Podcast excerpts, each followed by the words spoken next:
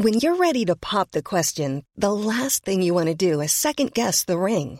At Bluenile.com, you can design a one of a kind ring with the ease and convenience of shopping online. Choose your diamond and setting. When you find the one, you'll get it delivered right to your door. Go to Bluenile.com and use promo code LISTEN to get $50 off your purchase of $500 or more. That's code LISTEN at Bluenile.com for $50 off your purchase. Bluenile.com code LISTEN.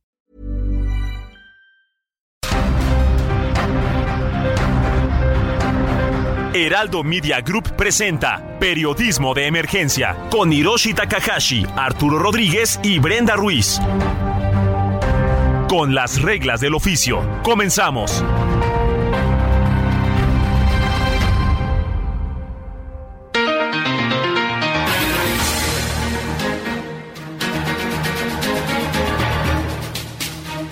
Muy buenos días, sean bienvenidas y bienvenidos a Periodismo de Emergencia en el Heraldo Media Group. Hoy es el primer día del año, domingo 1 de enero del 2023. Yo soy Hiroshi Takahashi y a nombre de Arturo Rodríguez y de Brenda Ruiz, los invito a acompañarnos en esta entrega de lo mejor del 2022. Vamos a arrancar con estas entrevistas que seleccionamos como lo mejor del año, pues para comenzar calientitos, calientitos con información este 2023. Una de las charlas y una de las invitadas constante a el periodismo de emergencia que le presentamos todos los fines de semana es Nelly San Martín, periodista y reportera de Proceso, y Melissa del Pozo también, periodista y reportera de el periódico El Heraldo. Ellas estuvieron hablando del proyecto Matriarcas. Vamos a recordarlo. Como siempre, Ford Andrade La Viga te trae las mejores ofertas y ahora te ofrece dos unidades únicas en México, una Ford Expedition 2022 o una Ford Expedition Limited 2022, ambas de blindaje nivel 5. Entrega inmediata. Llámanos al 55 2128 4071 o visítanos en Calzada de la Viga 1880, Mexicalcingo Ixtapalapa, código postal 09099, Ciudad de México.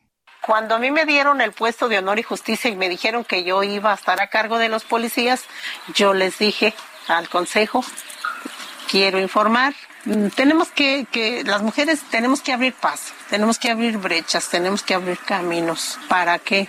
Para que camine diferente la comunidad. Si queremos algo diferente, tenemos que trabajar diferente y, y diferentes personas también. Entonces yo llegaba a la casa, siempre me pegaba mucho, me, bueno, me insultaba y me decían cosas y pues hasta me hacían moretones. Por eso yo como como esperanza yo me, me convertí como promotora. Y esta mañana, aquí en Periodismo de Emergencia, están con nosotros las colegas Neldi San Martín y Melisa del Pozo. Muy buenos días, Neldi. Hola, ¿qué tal? Muy buenos días, Arturo. Muy buenos días, Hiroshi. Me da muchísimo gusto saludarlos y pues estar en periodismo de emergencia con este proyecto Matriarca. Gracias, Neldi. Melissa del Pozo, muy buenos días. Hola, buenos días, me da gusto mucho saludarlo. Muy buenos días. Cuéntenos de esta de esta eh, propuesta que están haciendo. Sí, pues eh, fíjate, sí que desde hace, pues más bien en la historia, ¿no? De la humanidad, las mujeres han jugado un papel clave para, para impulsar cambios, han participado en movimientos sociales, en las revoluciones y han luchado también por sus derechos. Y platicando a nosotras, Melissa, yo, con nuestra querida amiga fotógrafa Marian, pues eh, pensábamos que desde hace muchos años en nuestra vida como reporteras, habíamos visto que las mujeres en México, este México violento, eh, racista, este México desigual, pues eran las mujeres también quienes empezaban a construir alternativas, como era el caso de las madres que exigían justicia por el feminicidio de sus hijas, o las madres que salían a buscar a sus familiares desaparecidos, o que también en las comunidades eran las mujeres, como en el caso de Cherán, quienes habían empezado este, a luchar ¿no? por, por los bosques o la lucha por el territorio en el caso de los pueblos yaquis, entonces, eh, tomando todo esto en cuenta, dijimos hay que hacer un proyecto en el que contemos las historias de estas mujeres desde un enfoque del feminismo decolonial,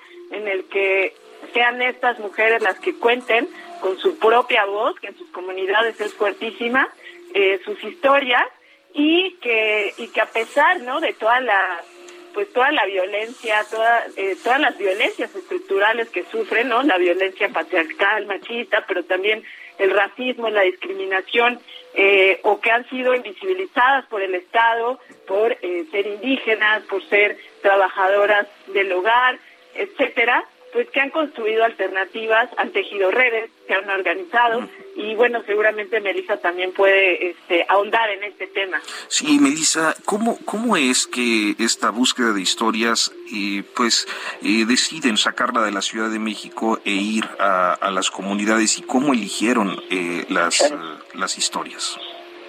Pues eh, gracias Arturo. Sí, mira, eh, para nosotros una cosa muy importante era también darle voz o, repensar en cómo se estaban llevando los procesos eh, feministas, o más bien todos estos movimientos del despertar también de, las mujeres fuera de las ciudades, ¿no? Como ustedes decían hace ratito, estaban, se están moviendo como muchas cosas en las ciudades, un poco por estas protestas que son bastante visibles y nosotros nos cuestionábamos, bueno, ¿cómo puede ser estos mismos movimientos o qué está pasando en las zonas eh, rurales, qué está pasando en estas eh, comunidades en donde no hay eco sobre estas manifestaciones o donde no hay estos espacios como de reflexión, de debate, en donde los medios de comunicación, eh, bueno, son mucho más restringidos y teniéndonos como esta, estas premisas y estas interrogantes, fue como eh, salimos y empezamos a acercarnos a, a, esas comunidades, a organizaciones indígenas, y la verdad es que la sorpresa que nos llevamos fue enorme, ¿no? Eh, creo que en estas eh, comunidades se están dando procesos alternativos y unas y en donde se mezcla mucho también como la cosmovisión de cada una de las de las comunidades y para nosotros eso es, sumamente valioso y sumamente poderoso, ¿no? Eh, ¿Cómo llegamos a las historias? Pues como, como buenas reporteras preguntando y eh, preguntando y haciendo investigación. Eh, la verdad es que la sorpresa que nos hemos llevado ha sido eh, ha sido enorme, ¿no? Las las mujeres indígenas en especial eh, se han articulado de manera como muy orgánica con el paso de los años, reconociendo y haciendo reflexiones sobre su, su cotidianidad, ¿no? Es decir, en el caso, por ejemplo, de la, de la entrega de, de este pasado martes, que tiene que ver con las mujeres nahuas que están en la, en la tierra de Coetzalan, pues, eh, sabes, como hace 20 años, en el 85, pues eran, bueno, ya un poco más, eran mujeres que tienen, que son artesanas, ¿no? Entonces se juntaban un poco para primero idear cómo podían obtener mejores recursos por sus artesanías o por lo que generaban. Y en estos espacios de reflexión que se generaron eh, por otro, como por otro objetivo, empezaron a identificar que la violencia machista estaba mal, ¿no? Que las que que, que violentarlas en, sus casas eh, pues eh, estaba estaba estaba mal, ¿no? O sea, y empezaron a encontrar coincidencias y así como encontraron coincidencias, empezaron a buscar espacios para para salvaguardarse, ¿no? O sea, para cuidarse entre ellas. Entonces, eso nos parece eh, algo la verdad sumamente eh, poderoso y también como mucho más orgánico y creo que es hacia donde también tendríamos que voltear eh, o a donde tendrían que voltear también otros movimientos para, para poder identificar eh, la violencia estructural, ¿no? Porque algo que a nosotros nos preocupa es que sin duda como todo esto que está pasando, los feminicidios que ya es como lo más, eh, pues lo más grave de la, de la violencia machista tiene un origen, ¿no? Y el origen son las violencias que vivimos en casa, ¿no? Las violencias de las que no se hablan, las violencias que además son ejercidas por las propias, eh, por la familia, que son ejercidas por los padres, por los hermanos, por los tíos. Entonces, eh, para nosotros es muy importante como disgregar esas violencias, visibilizarlas para poder entonces entablar otras otras conversaciones y otros debates desde pues, desde estos puntos, ¿no? Que también tienen que ver con la desigualdad, con la con, la poca accesibilidad que tienen las mujeres a otros procesos, ¿no? Con la violencia económica, ¿no? Con la violencia eh, otro tipo de violencias que están muy arraigadas en la sociedad. Es eh, en este en esta situación, en este asunto, como en muchos otros, se tiene la perspectiva de que eh, las coberturas se hacen chilangocéntricamente, ¿no? Todo muy concentrado en la Ciudad de México y por eso era el planteamiento. Pero Hirochi. Sí, eso es parte de lo que a mí me gustaría saber. Eh, ¿Por qué creen que las órdenes de información en los periódicos, como dice Arturo chilangocéntricos, no van hacia eso, hacia buscar lo que ustedes están haciendo? ¿Por qué tienen que ustedes buscar un poco esta independencia e imagino autofinanciarse este tipo de trabajos? ¿Dónde creen que está el problema? Pues fíjate, Hiroshi, que nosotras, por ejemplo, hemos visto que el periodista muchas veces sí va a esas comunidades, sí va a contar esos procesos, pero lo hace desde otra perspectiva, ¿no? No lo hace con una perspectiva de género, eh, no lo hace para contar como estas historias de, de estas mujeres. el tema de, digamos, de género lo cubren desde las redacciones siempre eh, enfocado en las violencias que sufrimos, que es muy importante, ¿no? Que, que sea visibilizado el feminicidio, la violación, todos los abusos que sufrimos todas las mujeres en algún momento de nuestras vidas, porque es una violencia que, que, sufre la mayoría de las mujeres, desgraciadamente. Sin embargo, veíamos esto, que cuando las eh, coberturas sobre movimientos sociales se acercan, eh, los periodistas se acercan a sus coberturas, nunca tienen este enfoque que sí nosotras tratamos de incluir, eh, que se trata básicamente de no nada más ir a preguntar cómo se armó el movimiento social y la participación de las mujeres, sino también todos los, eh, todos los eventos machistas que tuvieron que, que sortear estas mujeres, ¿no? Tenemos eh, muy claro, por ejemplo, que encontramos casos de que las mujeres, además de tener que luchar por el territorio, por la comunidad, participar en la organización comunitaria, pues también se enfrentaban a los celos de sus parejas, también se enfrentaban a que tenían el trabajo del hogar, ¿no? El trabajo de los cuidados y que además de todo esto, en la sociedad las rechazaban o en su comunidad eran rechazadas porque creían que no podían dedicarse a estas labores, ¿no? Este, tener estos cargos de, de la comunidad, etcétera. Entonces, este es el enfoque que diferencia definitivamente este trabajo del proyecto Matriarca. Pues mira, eh, creo que los tres nos encantaron porque además encontramos mujeres, o sea, personajes, ¿no? Así como que el periodista también va buscando historias de mujeres que te inspiren. Hicimos muy buena amistad con las mujeres que entrevistamos, quedamos encantadas, pero sin duda creo que a mí la historia que más me gustó fue la de la maestra Guillermina, la la jefa de la Policía Comunitaria en la cantera Michoacán, como tú lo mencionas, porque habla de un proceso que comunitario, pero que encabezan las mujeres y también que es único eh, en este en este en esta comunidad porque ellos venían de pues de sus usos y costumbres de organizarse desde hace muchos años de alguna forma para no sé por ejemplo ellos decían que tenían muchos años los vecinos encargándose de la propia seguridad, porque pues los policías este, locales, ¿no? Los estatales, los municipales no hacían nada. Pero tiene que llegar una mujer, ¿no? La maestra Guillermina, para entonces hacer que lleguen los recursos de manera directa, pedir que armen a sus policías, ¿no? Este, integra mujeres y entonces empieza como este proceso de autocuidado también. O sea, las mujeres echándose al hombro este a la comunidad y la seguridad de, este municipio. La verdad fue mi favorita. No sé qué opine Melissa. Melissa. pues sí, fue esa historia en especial implicó varias, eh, como varios retos en cuanto a nuestra propia seguridad, ¿no? Eh, es sin duda un territorio complicado, es un municipio eh, de, difícil acceso y para nosotras uh, un factor importante pues era primero eh, cuidar también nuestra integridad y al mismo tiempo cuidar la seguridad de la propia comunidad. Porque cuando un periodista tiene acceso a estos eh, sitios pues sí tiene que tener como cierta responsabilidad de lo que está preguntando cómo lo está haciendo.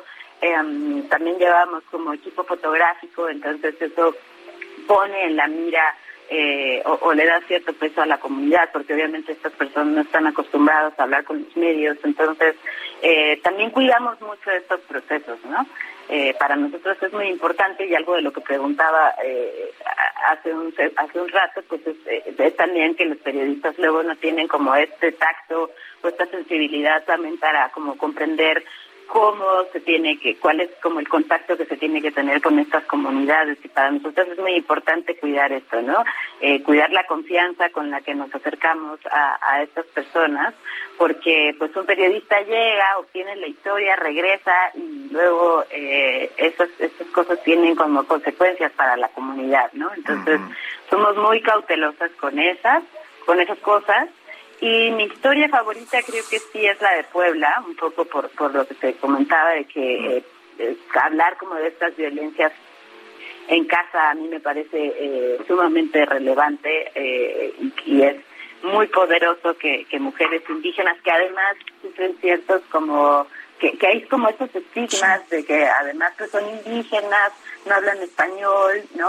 Además son pobres, ¿no? Eh, no tienen acceso o no, no, no tienen acceso a estas cosas y es todo lo contrario. La verdad es que para mí dejó en lo personal como muchas enseñanzas como, como mujer, pero también como, como periodista, eh, de cómo podemos acercarnos también a visibilizar esas historias Nelly, Nelly y Melissa, rápidamente. Eh, sabemos que este tipo de periodismo es costoso. ¿Cómo podemos hacer para apoyar que pues ustedes sigan haciendo este tipo de periodismo? Pues, pues buena pregunta. pues nosotros contamos sí con la con el apoyo de la International Women's Media Fund, que es una organización que apoya eh, a mujeres periodistas en Estados Unidos, en Estados Unidos, pero también en Latinoamérica. Y más bien esta es una invitación a, también a los medios de comunicación a que a, a que volteemos a ver como estas historias y que no solamente a nosotras, ¿no? sino también a las mujeres periodistas que quieren eh, visibilizar este tipo de, de, historias. Proyecto Matriarcas, hay que buscarlo en Google. Gracias a las dos. El escritor Carlos Moreira describe en La Maestra el ascenso y la caída de Elba Ester Gordillo. Don Carlos, muy buenos días. Buen día, a la orden, gracias Arturo. Arturo. Gracias, eh, Carlos Moreira. Eh, pues muy interesante. Yo creo que el primer planteamiento es eh, cuál es la realidad y cuál es la ficción en este libro que la verdad yo ya yo ya leí. Creo que Brenda Ruiz también. Este, y pues la verdad es que hay muchos aspectos que, que llaman la atención y que este, nos gustaría que nos contaras cuáles son los de los de Este, bueno, pues es una novela y por lo tanto es, ficción en, el sentido de que diálogos este, y algunos eh, pequeños eh, sucesos pues se acomodan para darle eh, hilo a la, a la historia. prácticamente todos los sucesos que allí ocurren son parte de la vida real. muchos de ellos, todos fuimos testigos de, de, lo ocurrido porque la, la novela trata, si bien sobre la maestra Elvester, no tanto de su vida personal como de su ejercicio como dirigente y como personaje público, y en ese sentido, pues es una historia que habla sobre un sindicato, pero también sobre un país, una sociedad en la que, insisto, pues eh, lo que ahí ocurrió, pues fuimos todos testigos, ¿no? Quizá es un eh, recomponer y, y, recordar lo que, lo que ha ido sucediendo. Eh, pero eh, justo eh, lo que decía Arturo, la verdad es que es, es, un libro con el que es muy fácil picarse, porque al final del día el Vesper Gordillo eh, sigue siendo un gran personaje que fascina para bien y para mal. de, de esto que, que bien comentaba Arturo, de, de la parte de, de ficción, yo no estoy segura todavía de que haya mucha ficción en este en este libro. ¿En qué momento decides que, que, esta tenía que ser eh, tu, obra y cómo llegas a, a este planteamiento que es muy interesante? Eh, buenos días, Brenda. Este, primero, yo creo que lo que se ha escrito sobre, sobre la maestra, todo o intenta glorificarla o intenta satanizarla. Mi planteamiento es que siempre hay matices, o sea, hay cosas muy positivas que se hicieron, pero también cosas negativas que habrá que exponerlas sin adjetivizar demasiado. Eh, y bueno, coincido, la maestra es eh, la dirigente sindical más importante que ha tenido el país. No hablo del sindicato de maestros, sino del país, porque fue interlocutora, porque tuvo un desempeño eh, presente en la vida de, de, la nación, en la sociedad. Alguien ayer me, me preguntaba con quién me quedaría yo, si con, con el vestero, con el actual dirigente, Alfonso Cepeda yo le contestaba, depende para qué. Si es para hacer una novela, pues con el Becer. si es hacer equipo, hacer trabajo sindical, yo con Alfonso Cepeda. Pero son planteamientos distintos. La, la personalidad, la trayectoria de ella es indiscutible. Pues tenemos eh, ya eh, disponible este libro de Carlos Moreira. ¿A quién le recomiendas leer tu libro?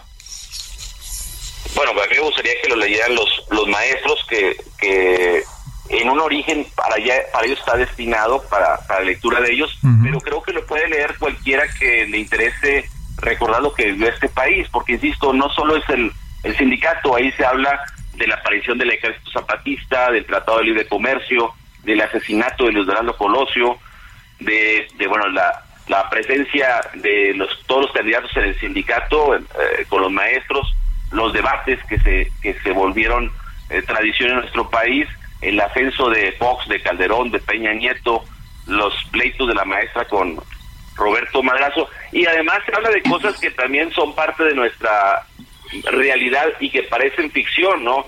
En este país hubo un momento donde asesinan a un cardenal porque lo confunden con un narcotraficante. Y en lugar de que persigan a los asesinos, persiguieron al narcotraficante que, que salió eh, bien librado, por así decirlo. Heraldo Radio, la H se lee, se comparte, se ve y ahora también se escucha.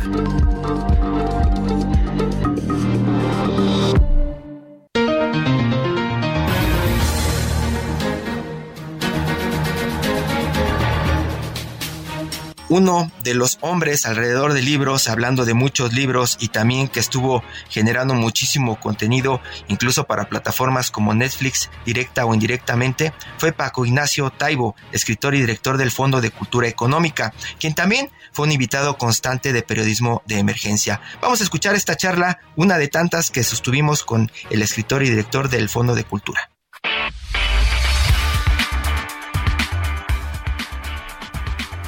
Don Paco Ignacio Taibo II, muy buenos días. Ya hizo la presentación Arturo y, pues sí, está contando cómo después de tantas ocupaciones que tiene se da el tiempo para escribir y escribir y escribir muchísimos libros ya hasta ahora y está en este momento pues eh, lanzando este nuevo libro La Libertad, tres historias para la historia, don Paco Ignacio. Buenos días. Buenos días.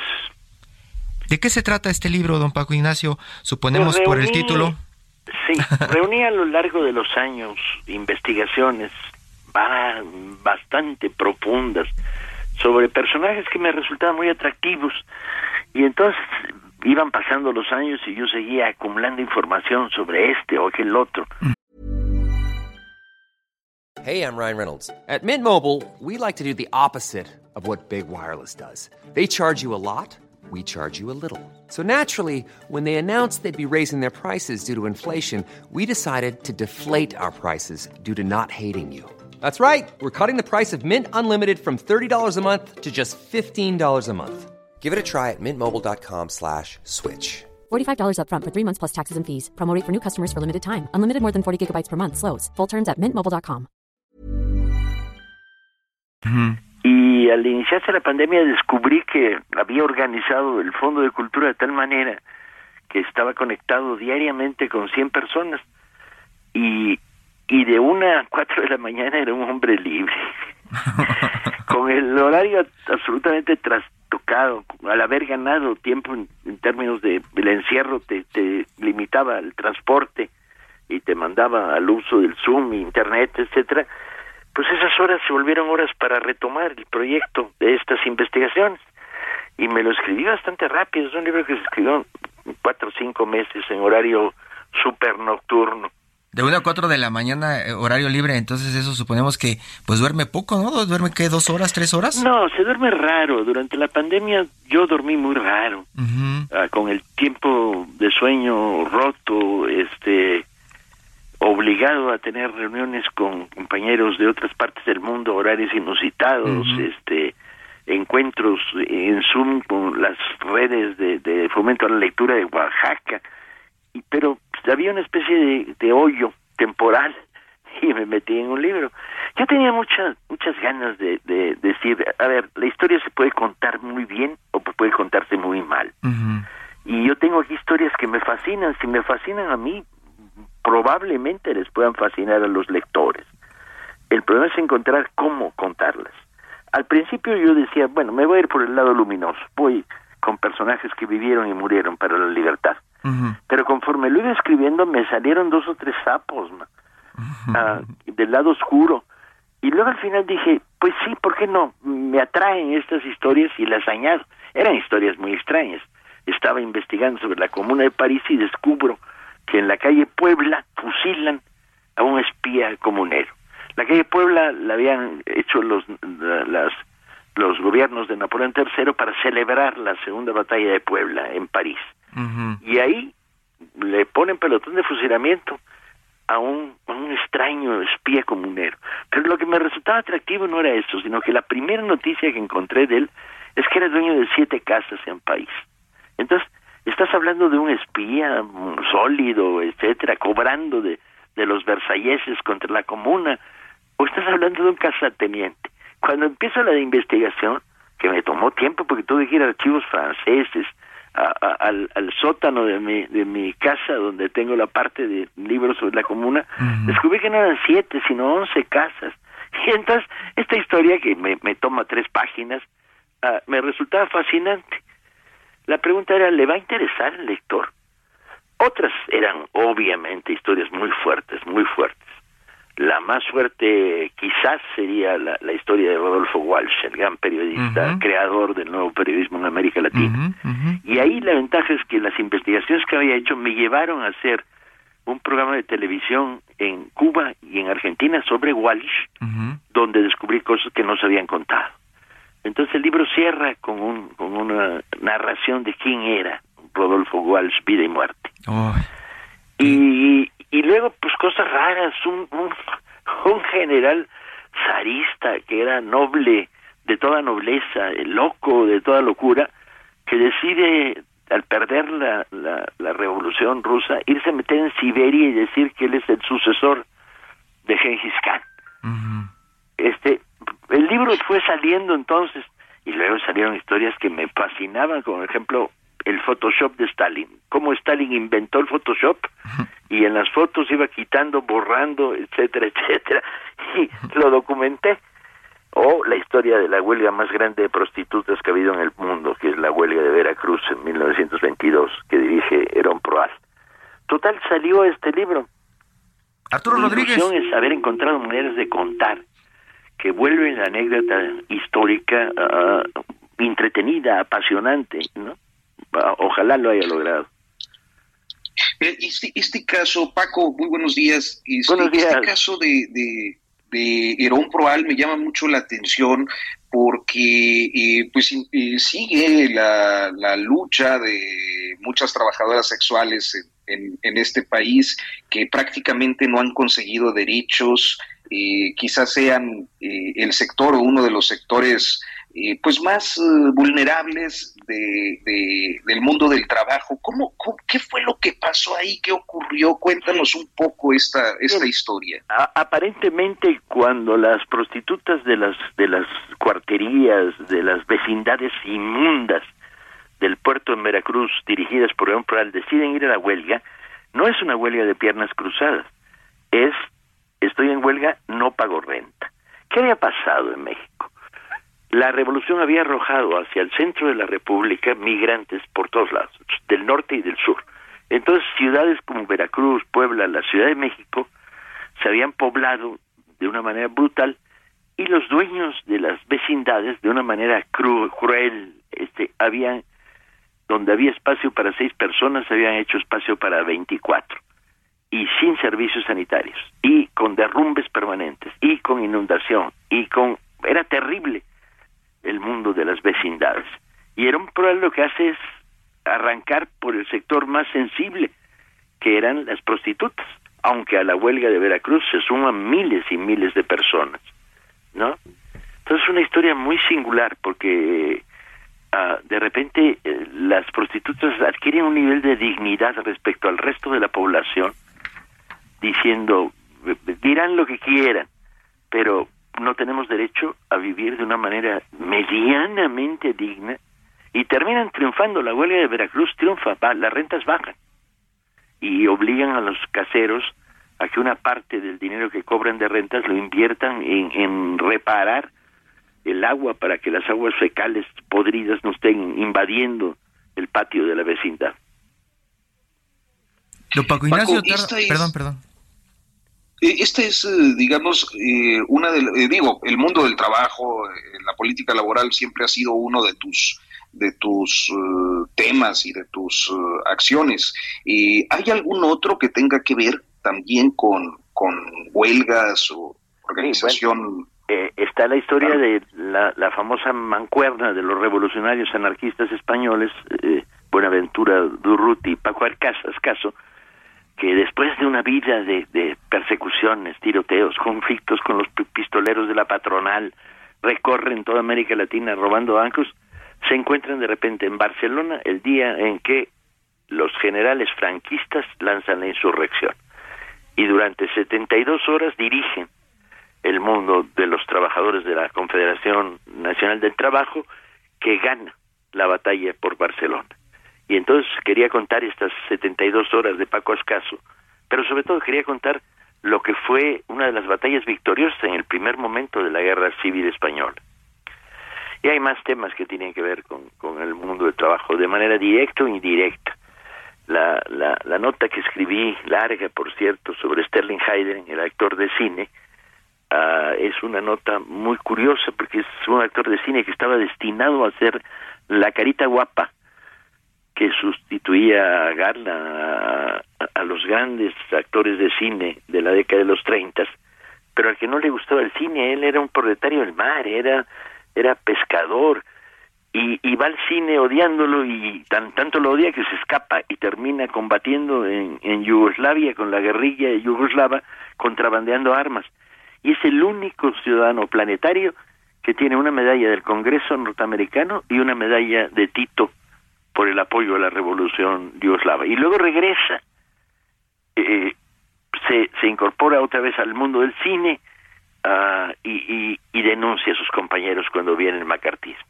Y entonces su camino de regreso a la vergüenza de haberse quebrado es un libro sobre los obreros del mar en el siglo XIX maravilloso, que se llama La Travesía. Entonces, de alguna manera, directas o indirectas, el libro incide en historias que tienen que ver con el mundo del trabajo. Yo le quería preguntar, eh, don Paco Ignacio, precisamente de estas historias. Al hacer la investigación alrededor del personaje Walsh, ¿qué encontró? ¿Qué, qué fue lo que halló diferente de lo que se ha investigado en los últimos tuve una entrevista de varias horas con la, su viuda, la mujer que lo acompañó el último día de su vida. Ella falleció un año y medio después y esa entrevista se quedó enlatada y se usó una parte para el programa que hice. La otra es que me metí en la etapa que pasó Rodolfo Walsh en Cuba como periodista y encontré las huellas de algo que sabía vagamente, que es cuando se produjo la batalla, de, la invasión en Cuba de Bahía de Cochinos, Walsh había descifrado los códigos de la CIA y supo ah, prever que vendrían desde bases de Guatemala los invasores. Oh. Ah, entonces, este, esto, entre otras muchas cosas que fui reuniendo, picando aquí y allá, me permitió hacer un recuento de quién era Rodolfo Walsh como el gran periodista que fue. Yo creo que la figura fundadora del nuevo periodismo en América Latina. Y habla de, de, escribir durante la pandemia, de tomar eh, tiempo, robarle tiempo al sueño y, y, comenzar a generar estos, estos textos. Pero por lo que cuenta, son muchísimos años de investigación de cada uno de estos personajes, ¿cierto? Sí, hay textos que empecé hace 15 años, recabando pequeñas notas aquí y allá. la historia de Blücher, el, el general soviético que era un hombre de mil caras porque estuvo en la revolución china, en la revolución soviética, combatiendo en Siberia, ah, estuvo en la guerra de España, él fue el, el, artífice de la defensa de Madrid y luego sería asesinado por Stalin tres años antes de la guerra mundial. Me costó un trabajo infame, que no hablo ruso, entonces tuve que usar amigos, intermediarios, eh, traducciones, ah, y entonces y además es una historia que está estuvo negada durante muchos años. Solo hay un libro en la Unión Soviética sobre Blücher de los años 70 y este libro estaba censurado y no solo eso, está desaparecido, ni no puede conseguir ni una sola copia. Y entonces fue un libro de investigación de años, porque además Blücher iba cambiando de nombre. Cuando estaba en China con, con, con Sun Yat-sen dirigiendo la revolución china, se llamaba Galen, el general Galen aparece como un Gordon en Estados Unidos. Uh, es Blücher en la revolución, en, en, en, los primeros años de la revolución rusa, y va cambiando de nombre. Y entonces, este, cuando descubro que el personaje es el mismo, con nombres diferentes, y sigo su trayectoria, se vuelve un trabajo como de, de detective de la historia, muy divertido. Pero claro, me tomó un montón de tiempo. Y cuando arranca la pandemia dije, ya llegó la hora. Voy a, contarlo y, tratar de contarlo bien. Don Ignacio, puede ser amena y muy divertida. Es lo que ya lo demostré. Nadie está haciendo como este la biografía del Che o como, o como Patria. Y entonces dije, bueno, vamos a dar una prueba de otros caminitos para contar la historia. Y hay cosas muy raras en el libro. Mi amor por, por los leones alados de la flota veneciana cuando combaten Lepanto de dónde los venecianos sacaron para sus gallardetes y sus banderas un león alado, que es un símbolo persa. Pues, pues Paco Ignacio, siempre es un, un, privilegio platicar contigo. Nos hablabas de un villano. ¿Cuál es el otro villano que se te coló? Bueno, Stalin, cuando cuento el Photoshop de Stalin. El lado oscuro. Eh, Se me vinieron al libro personajes del lado oscuro. Del lado oscuro, este, y, y, en, y en digamos, cómo justificar esta presencia en, eh, pues, el concepto, libertad. Pues, este, son libertad y antilibertad. Cuando escribo la, la, la nota sobre el barón von Stenbergen, este, que es el que quería ser Gengis Khan, y que estaba, Gengis Khan estaba loco, y iba al combate con un ejército de desertores, asesinos, ladrones, y, además con 30 chamanes en la parte de adelante, diciendo que la batalla tenía que hacerse después de las 11 de la mañana porque si no fracasaría. Ah, yo estaba fascinado, es la antilibertad. Pero al final lo que tienes es, ahí están mis gustos, mis placeres y mis curiosidades. Y la pregunta es, ¿lo compartirán los lectores o estarán esperando que escriba otro libro de historia de México o una novela policíaca? Esa es la pregunta. Yo creo que yo creo que no es la primera vez que vemos tus aficiones. Yo siempre eh, he sido un gran admirador de tu trabajo, naturalmente por mi, mi origen coahuilense, y por ejemplo con la cueva del tabaco, ¿no? Esa, esa historia que, que, recuperas espléndidamente. Entonces creo que eh, en, este, eh, en esta ocasión pues vemos una vez más tus gustos que con toda seguridad serán compartidos, Paco. Te agradezco, eso espero. Hoy uno escribe para los demás y la cantidad de horas que hay detrás de este libro las justifica el que encuentre un lector que se emocione, se caliente como yo me calenté al leer estas historias. Libertad, 13 historias, Hirochi. Libertad, 13 historias y pues ya, ya estaremos eh, buscando este libro. ¿Tendrá un tiraje grande, don Paco Ignacio? Tuvo un tiraje grande ya. ¿Sí? Sí. Grande. Están, están pensando que, que, sea, que sea masivo, que llegue a todos lados. Y llegará. La, la, la red de librerías de este país se está recuperando y el libro va a ser publicado en varios otros lugares del mundo. Paco, no me, no me equivoco si eh, recientemente, hace algunos años, publicaste otro libro con el título Libertad. Sí, La Libertad, la bicicleta. La, historia de cuando mi padre era cronista ciclista. En, en, ¿En dónde? ¿En, en, España? Cuando era joven, sí. Cuenta la historia de cómo buscó la libertad a través de ser cronista ciclista, que es una locura. Bueno, pues ese es un pequeño libro que registra esta historia. Vamos, pues eh, seguro eh, será también muy interesante conocerlo, Hirochi. Sí, muy interesante. Y, también yo rápidamente le pregunto a don Paco Ignacio, eh, este tipo de historia, este tipo de historia, eh, ¿por qué no se, se hace tanto en México? ¿Qué es lo que usted cree que, que pasó? Yo creo que durante mucho tiempo los periodistas no tenían habilidad y aficiones históricas. Después de la revolución surge en el periodismo mexicano interés por la historia. Y hay algunos autores, eh, el más obvio Martín Luis Guzmán, que exploran en la historia. Pero luego los los narradores dejaron de lado la historia y los historiadores no no aprendieron a escribirla.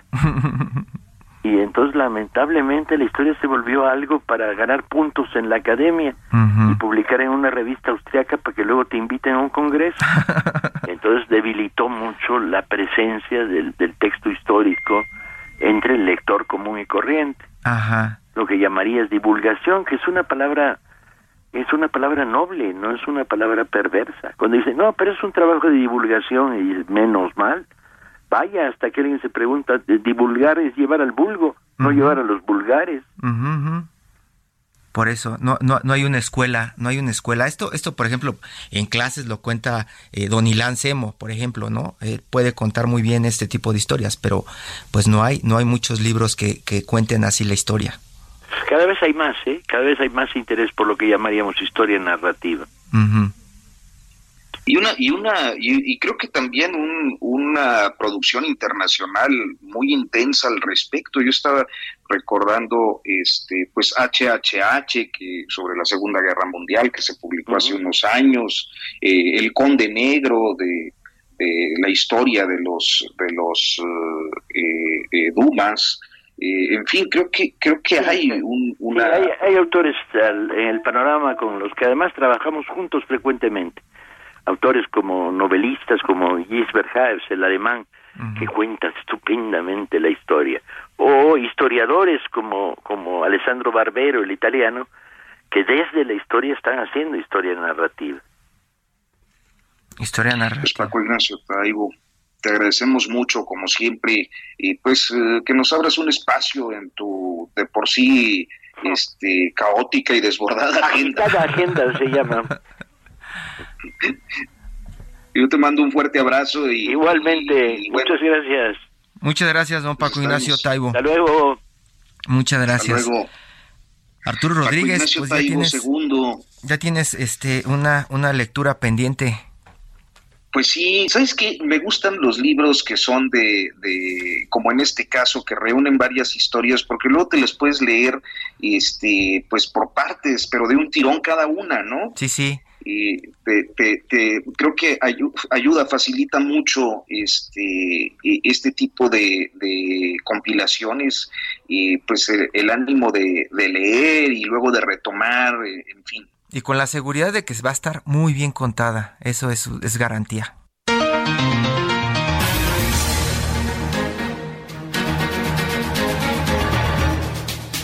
Paco Ignacio Taibo. Esperemos que durante el 2023 podamos continuar platicando con él acerca del Fondo de Cultura Económica, los autores y también la lectura en nuestro país. Este fue nuestro primer periodismo de emergencia del año, domingo 1 de enero del 2023. Ojalá que este lunes usted arranque con toda la fuerza y toda la alegría en este nuevo año que inicia y que prácticamente parece que nos trae muchísimas cosas buenas. Gracias por acompañarnos. Yo soy Hiroshi Takahashi y los espero en la próxima entrega aquí en el Heraldo Media Group. Gracias.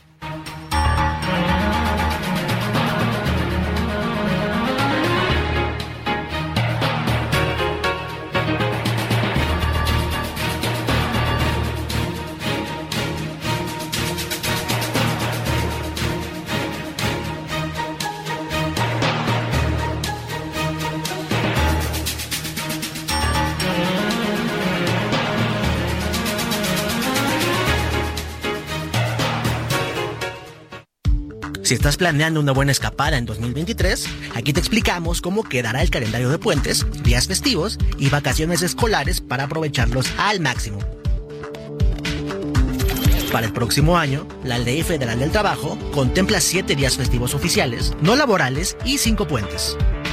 Domingo 1 de enero por Año Nuevo.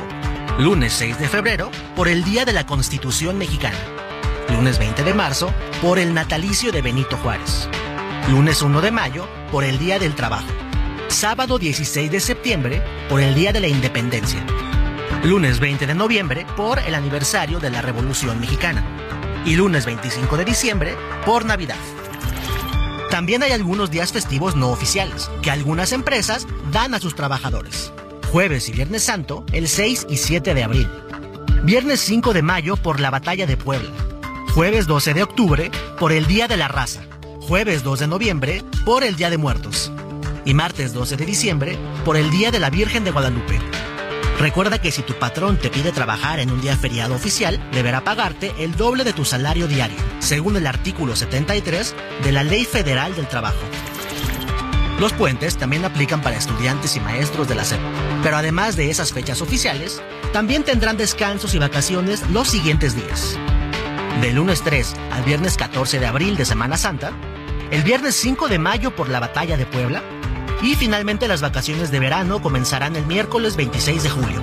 Además, los últimos viernes de cada mes, de enero a junio, las escuelas de educación básica descansarán por juntas de consejo técnico escolar. Con esta agenda, estás listo para planear tus siguientes vacaciones y darte un respiro de tus actividades cotidianas.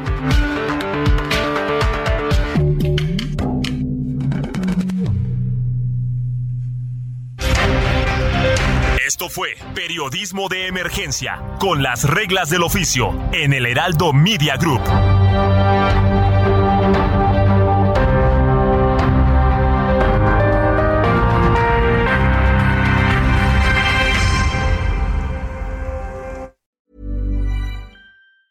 Ever catch yourself eating the same flavorless dinner three days in a row? Dreaming of something better? Well, HelloFresh is your guilt-free dream come true, baby. It's me, Kiki Palmer. Let's wake up those taste buds with hot, juicy pecan crusted chicken or garlic butter shrimp scampi. Mm. Hello Fresh. Stop dreaming of all the delicious possibilities and dig in at HelloFresh.com. Let's get this dinner party started.